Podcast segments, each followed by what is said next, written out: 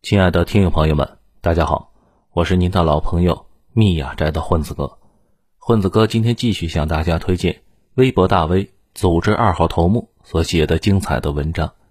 这些文章都发表在他的个人公众号“九编”以及头条号“九编 Pro”，欢迎大家去关注。今天给大家分享的文章的题目是：比特币暴跌，挖矿的江湖水到底有多深？发表时间：二零二一年。五月二十四日，前几天家里的一个长辈打电话给我，他是卖矿山机械的。他看新闻说矿机价格大涨，他说没有这回事儿，新闻里怎么乱说呢？自己的挖掘机明显是没涨啊！我就跟他解释了半天，也不知道他听懂了没有。反正就是说呢，新闻里面说的矿机和他卖的那个根本就不是一码事儿。这矿机没太解释清楚，不过他对加密货币。却产生了浓厚的兴趣，这又是上网又是到处打听，还计划买几个。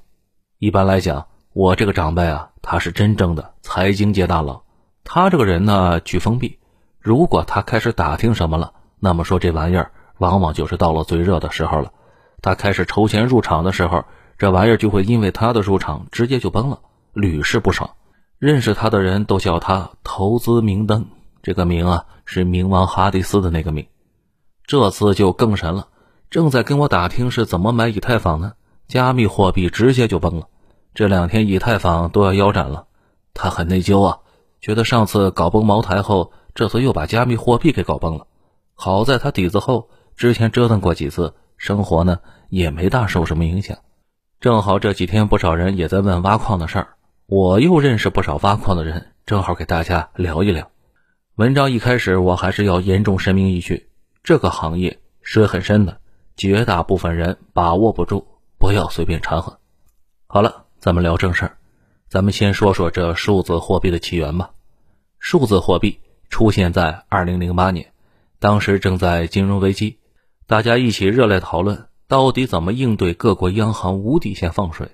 于是，加密货币这个概念就开始兴起了。这主要炒作的有三个关键点：一、去中心化。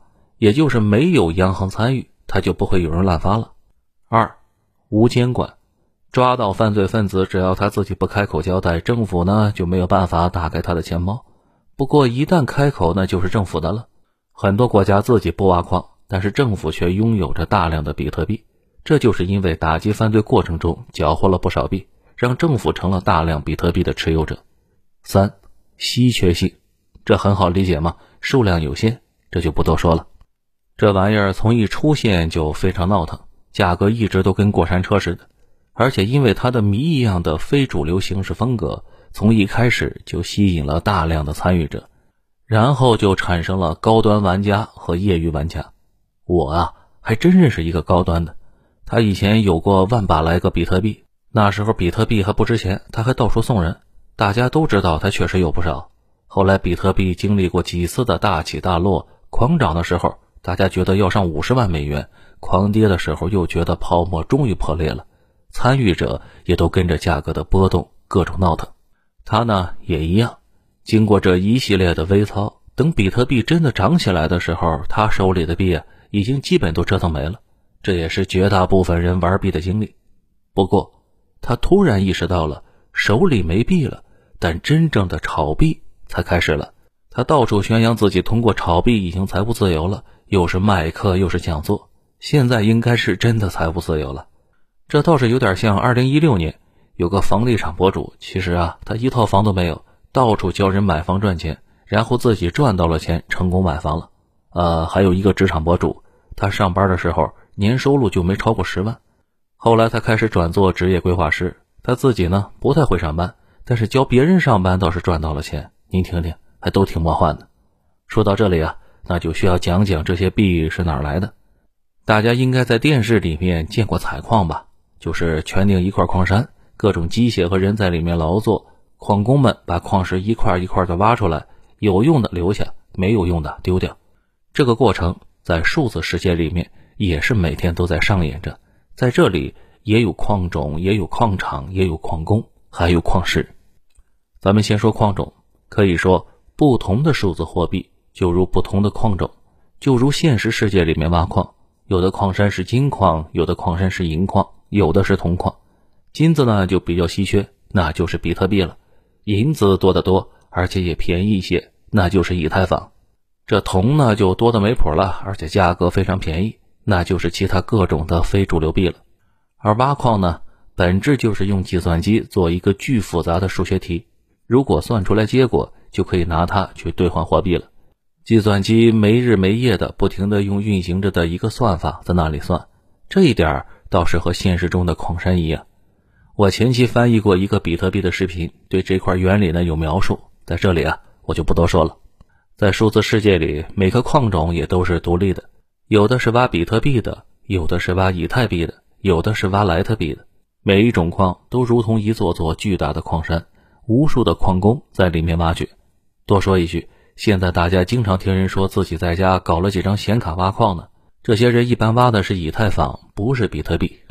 大家用计算机挖矿的地方就是矿场，不同矿场的规模区别也是很大的。有的矿场大到占领现实世界中的整片山，为了挖矿要建立起自己的电站，每个月的电费能达到几百上千万。他自己建造的变电所的规模甚至可以给一个小县城使用了，而小型的呢？只是几平米的小机房，就搭建在一个房顶的铁皮棚子里面，或者抖音上不少宅男家里也有几块显卡组成的微型矿机。有矿场自然也就有矿工了。不过在数字世界里面挖矿的那都是机器啊，人类都是管理人员，每个人都管理着这些机器在挖矿，他们负责矿场的建设、日常的维护、机器的购买与修理这些日常琐事。所谓的矿石就是各种数字货币了。也是挖矿的意义所在，挖出来就可以把获得的货币收进自己的数字钱包，可以使用它，也可以按照汇率兑现现实世界里面的货币。这听起来和现实的挖矿区别不大吧？其实，如果从挖矿上说，区别还真不大。前面我们说了，数字货币啊，最大的特点就是去中心化，也就是各种虚拟币没有管理者，每个人都可以随意拿着设备来挖。在数字世界里。想要解出那个复杂的数学题，需要挖的数量非常非常的大，耗费的能源几乎和挖一座真正的矿山一样，而且前期的投入很大。挖这个词就很好的形容了在区块链的世界里寻找数字货币的工作的难度了。既然这样，小伙伴们估计要想了：既然是大家一起挖，但是来发的人那么多，每个人的力量在整个矿场里面就只会是一点点啊。那么这样挖的可能性不就很低了吗？如果运气不好的话，可能很久都挖不到啊，收入会非常的不稳定。但是每个人的投入都是实实在在的，有没有什么办法解决呢？放心，但凡是跟钱只要沾边的事，自然就会有人想到了，而且都有解决的办法。这就是所谓的矿池。这矿池的原理呢，就是把一群分散的大大小小的矿工们集合在一起，每次挖矿大家一起上。齐头并进的开挖，人多力量大，这一群人挖到的可能性那就比单打独斗高多了。等到挖到数字货币了，大家就按照各自的挖矿效率，也就是所谓的算力来分配。算力大的自然就多分嘛，少的就少分了。就算你的运气不好，其实一直都没有挖到过，但是只要是你把你的矿机连到矿池里面，那你就算加入组织了，组织就承认你为其中的一员。组织里面不论是谁挖到了，都有你的一份。你挖到了，也要分给组织里面每人一份。所以呢，有的挖矿的说自己每天挖到了零点零零零一个比特币，或者是零点零零二个以太币，都价值几美元。大家不要以为这些数字货币挖出来的时候是碎片，挖的呢是整块的，但是却是整个矿池里面所有参与的矿机挖出来的，然后按劳分配给大家的。那么，在现实的世界中，挖矿的都是一些什么人啊？都在哪里呢？他们都是如何生活的呢？我正好认识一些这样的人，早年跟我是同事，后来经常出差，在飞机上就了解了这些东西后，就开始着手操作了。我这次就联系了其中的一个，让他跟我说一下这玩意儿到底是怎么玩的。前面说过，矿场有大有小，我这个小伙伴自己曾经和一个朋友见过一个很简陋的矿场，说是矿场。其实就是一座居民楼的楼顶。当时呢，他买了一百多块显卡，接上了矿池，电线呢也是自己接的，每个小时十五度电。挖矿需要注意的事情呢，其实非常多，最紧要的一个是降温，一个是除尘。一张张显卡那就是矿工啊，最怕的就是热，因为规模小，地方够大。当时啊，尽量距离拉的大一点，楼顶呢比较高，风也比较大。这散热的问题还好，但是除尘啊就有点要命了。城市里面灰大嘛，时不时还要吹吹灰的。至于这挖矿本身呢，就没有太多可说的了。反正就是天天纠结的很，担心价格跌了，担心机子坏了，担心电压又不稳了。在里面看着呢，又没有事情可做；离开了又怕出问题，甚至做梦梦见被人把东西都偷走了。由于那些币的价格一直在波动，所以大家的心态就跟着一起动了。币价高涨的时候，一天啊能赚好几千，自然是开心的不得了。在朋友圈刷什么类似矿工的日常，那就是躺着赚钱啊不。偶尔躺累了也站着赚，有时候呢这币价就狂泻嘛，挖一天赔一天，又哭爹喊娘的说打工人的命，创业者的命啊。这里我要说个事情，全世界每年数字货币挖矿耗费能有多少电能啊？这个数字可能比大家想象的要大很多，因为统计的不一定完整，估计是在一千两百亿度到一千五百亿度之间，估计。要占到全球发电量的百分之零点五，这能耗这么大，矿机和电费就占了挖矿投入的绝大数，而电费呢，那更是大头了。所以挖矿能不能赚钱，最主要的就是矿场的选址。前面咱们说了，挖矿散热高，耗电大，选址最好是在又冷、电费又便宜的地方了。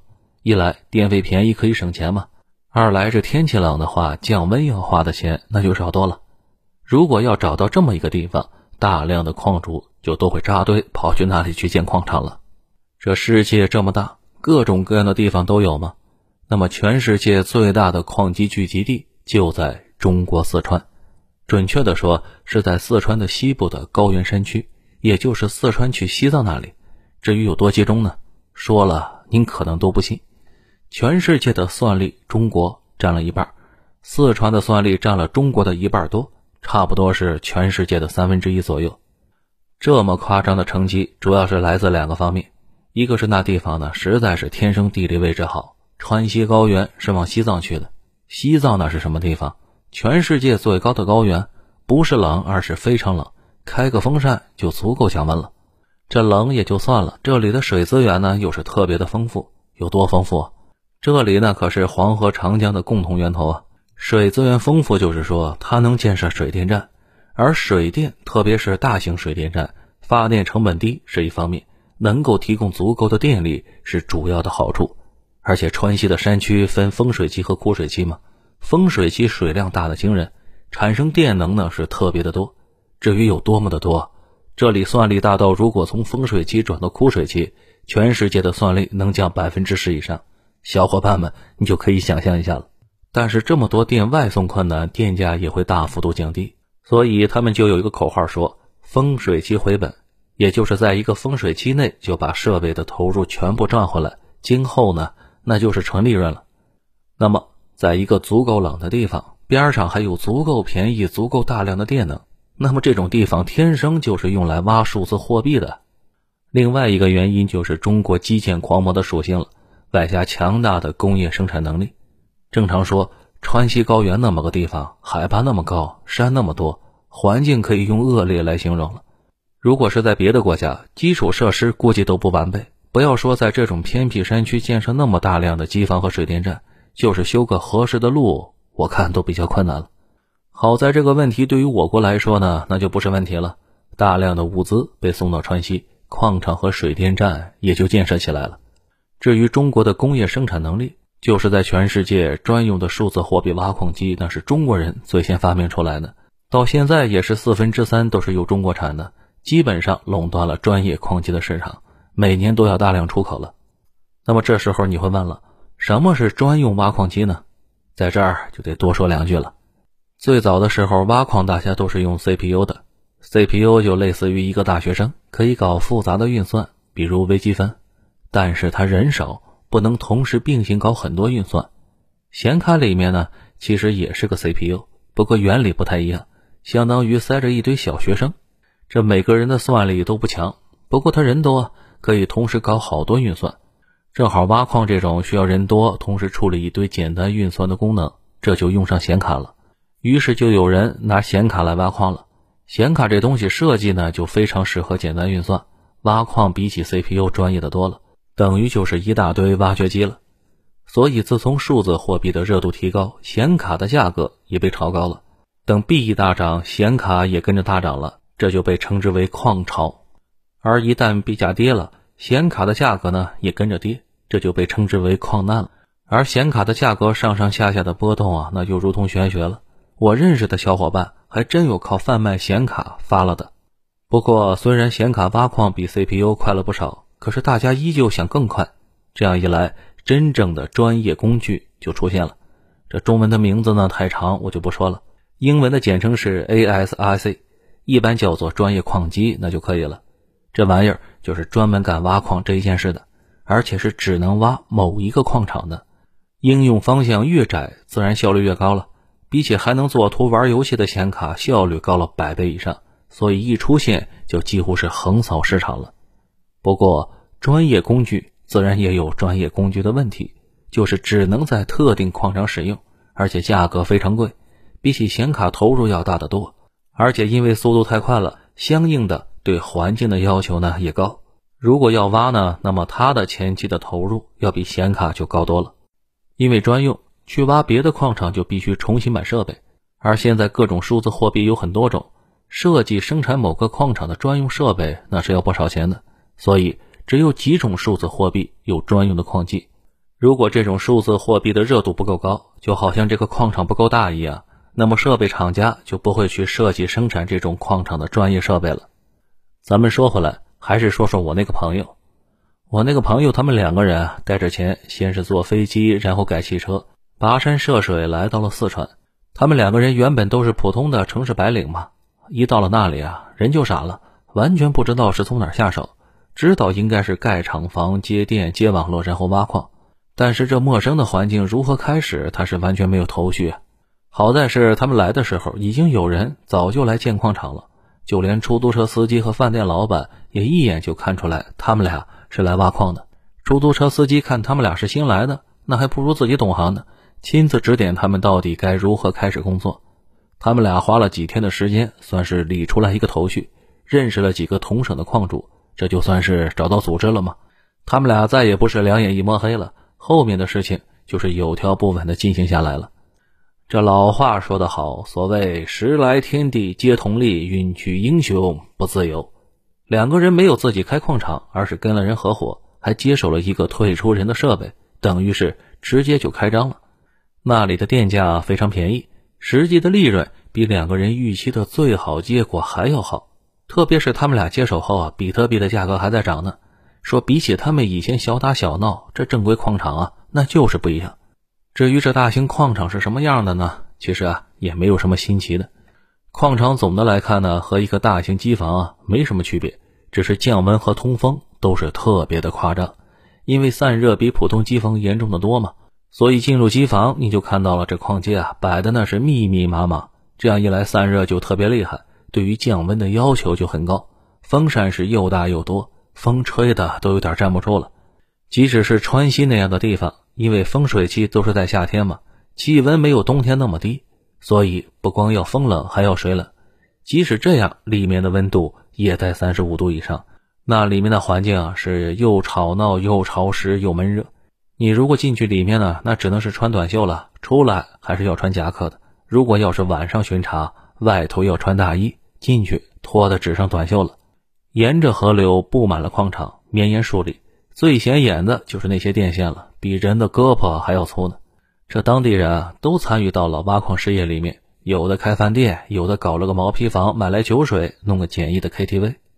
不过当地的生活呢不太方便，交通实在是有些闭塞。因为挖矿嘛，是七乘二十四乘三百六十五天的工作，大家都是轮班，轮到的时候在里面外面跑，忙得不可开交；闲下来呢又无聊的很，老板们还要忙着忙那。参与股份的合伙人们就没有什么事情干了，除了看手机、玩游戏，娱乐少得很，又不能走远了，就在附近转转。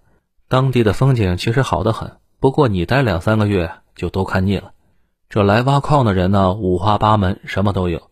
大多都是原本做电脑相关工作的，有的是卖硬件的，有的是码农，有的是电力工程师，大多数呢都是年轻人，因为做着和挖矿多多少少有点关系的工作，口耳相传呢就知道这个能挣钱了，然后就都入行了。这里面有个异类的，是个成都的出租车司机。有一天，有两个矿主包他的车，在车上打电话的时候，就被他听了一耳朵。上个月电费花了二十万，他就有心随口的问了这两人是从哪来的，然后就知道了这一行，然后他就加入进来了。这个人呢，虽然不懂什么是数字货币，但他可是运输方面的专家。至于为什么要有个运输专家呢？这是因为在秋天后，丰水期结束了，枯水期的水量会变得非常的小，无法满足挖矿的需求。而且电价呢也会贵得多了，所以矿主们需要把矿机搬家，把设备搬到内蒙和新疆去。那时候天已经很冷了，设备又多又重，搬家那可是一件很不容易的事情，需要把设备一个一个拆下来，打包好再装上车。这时的场面就很是壮观，连绵不断的卡车拉着东西鱼贯而出，在山路上连成线。等到春天，随着涨水，这些卡车又会回来，如同迁徙的候鸟一样。又像是游牧的部落。那您问了，为什么要搬去新疆和内蒙呢？因为内蒙和新疆也是很适合挖矿的地方，纬度高又寒冷，交通比起川西呢更加便利，难免有人在这里开设机房挖矿了。而且那地方的电力也很足啊。但这里啊，那就不是水电了，而是大多数依靠燃煤发电，因为煤炭便宜嘛，电价甚至可能比水电还要低。在新疆有的地方，甚至最低能到一毛钱一度电。这也就是为什么从挖矿地图上看，四川、新疆、内蒙是世界挖矿算力的三个巅峰。好了，咱们再说一说这显卡的事儿。每次矿潮矿难，除了挖矿的，最受影响的那就是显卡价格了。前面说了，专业矿机只能固定挖一种矿嘛，这相比起来，显卡的灵活度就高多了。通过程序就可以调整，恢复原样，照样还能拿来玩游戏嘛。这样一来，显卡挖矿的还是很多，特别是矿潮一来，显卡的价格直接起飞。问题是，这玩游戏的玩家们买显卡那就是纯投入嘛，拿来显卡挖矿的矿主们，他可是拿来挣钱的。这一比起来，玩家就天然的处于劣势。说起显卡挖矿，首先就是把价格呢炒得太高了，玩游戏的人买卡甚至要多掏一倍多的钱，特别是新款的显卡根本就没货。挖矿的囤，黄牛也囤，很多玩游戏的人看着眼热也跑过来囤，搞得价格是越炒越高。想正经玩个游戏啊，白白多掏钱了。还有就是前面说了嘛，这挖矿是不停的嘛，这样一来显卡工作起来也不停，那么这就导致了显卡的使用寿命就会大大的降低。据统计，挖矿一天比打游戏一个月的损耗还大。这样一来，就有了矿卡的问题。所谓是矿卡。就是挖了一段时间矿的显卡，这些卡很多看着外面还是崭新的，其实里面到底是什么情况就不好说了。这不是说挖过矿的都不好，电子产品的玄学性还是蛮强的。不过就和汽车一样，一辆新的车和一辆跑了十万公里的比啊，不一定哪个先出问题，但是一堆新的肯定比一堆开了十万的要好，不然为什么新的贵呢？那这显卡挖矿用了一段时间了，趁着还在保修期内。就把卡换下来，收拾收拾卖二手。既然矿卡外表看着没有问题，账面上使用的时间呢也不长，价格又比真正的二手卡还低一些。卖矿卡的很多都不说实际情况，有的不懂行的游戏玩家呢就被坑了。可能拿到手里还正常，用不了多久就出问题了。到时候找人找不到，找厂家呢，厂家他也不管你。那么为什么厂家不管呢？其实啊，还不是挖矿挖的吗？挖矿把卡给挖坏了。也拿去找厂家返修，一开始这么干呢，厂家还积极回应，结果各家的返修率大幅增长，售后忙得不可开交。后来显卡厂家们知道了挖矿确实会导致显卡提前报销，他们就直接在显卡的外包装上加一句话：挖矿挖坏了不保修。这么一来，二手市场就成了矿卡的唯一出路了，弄得二手显卡市场里面，只要是二手的就被当成矿卡了。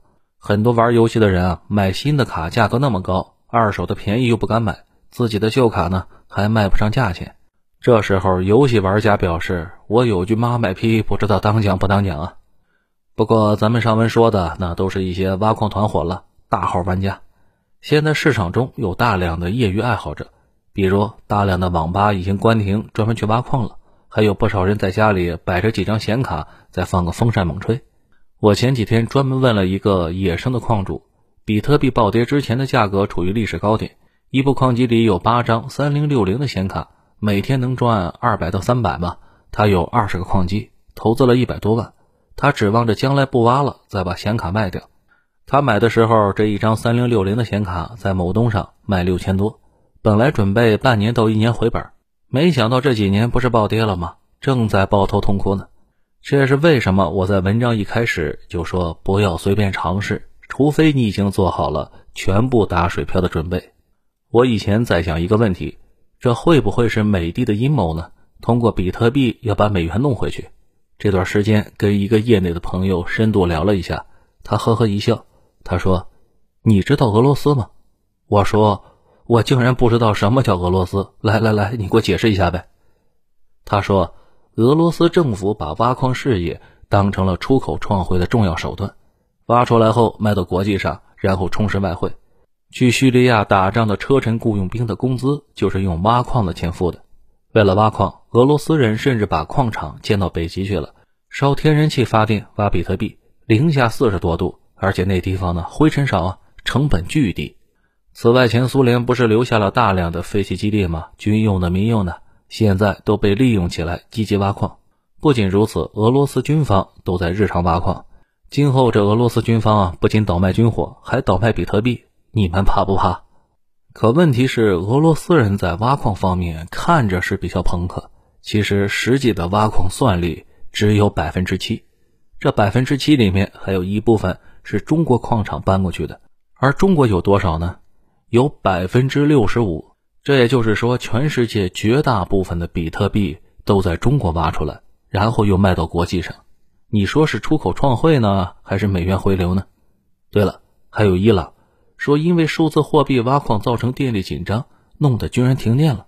伊朗那里因为能源丰富，特别是天然气这玩意儿不容易存放，又没有管道运输，只好拿来发电了。这就搞得伊朗的电呢特别便宜，一度电就是人民币的一毛钱，甚至在当地，如果是你自己花钱建发电站，这一度电只要几分钱。因为美国制裁伊朗，伊朗急需外汇，对于挖矿就颇为支持。这伊朗也是个挖矿大户。说到这里，另外一个小伙伴呵呵一笑，说：“你说的那些啊都是歪理邪说。中国的矿工和沿海的加工业是一样的，本质都是低端产能，欧美坐庄的才是大佬。”然后他们两个就吵起来了。此外，有人开始纳闷：消耗那么多的产能，最后只是为了一些电子数字，这值得吗？又会有人说：这玩意儿可以换成美元，美元可以换成人民币，人民币可以买房，而且你天天上班累死累活就是为了人民币，你值不值得呢？此外，还有类似洗钱之类大家说烂了的话题，我在这儿呢就不多说了。反正现在比特币和中医转基因一起成了很多人的有劲话题。大家不要随便跟周围的人聊，弄不好亲友反目，父子成仇。最奇怪的是，不少人本来并不相信这玩意儿，直到看到别人赚钱了，眼热的不行，买了一个啊。当然，也有不少人只有零点零零一个，然后就彻底变成信徒了，天天怼那些怀疑比特币的人，忘了自己以前一样讨厌这玩意儿。这可能就是屁股决定脑袋吧。不过，现在国家的态度已经很清楚了。要治理这玩意儿，内蒙古已经明确不让挖了，今后全国不让挖，那只是时间问题。家庭作坊可能影响不大，不过大矿场基本没得跑。这样一段赛博朋克般的挖矿史，可能要告一段落了。好了，文章到这里就结束了，感谢组织二号头目，我是您的老朋友密雅斋的混子哥。如果您喜欢这个节目，请把它分享给你的朋友们，并订阅它。作者写这么长的文章很不容易，主播每天更新也很不容易，所以需要大家的鼓励和支持啊！您知道怎么做？给一个五星好评，在专辑封面上，谢谢大家，我们下期节目再会。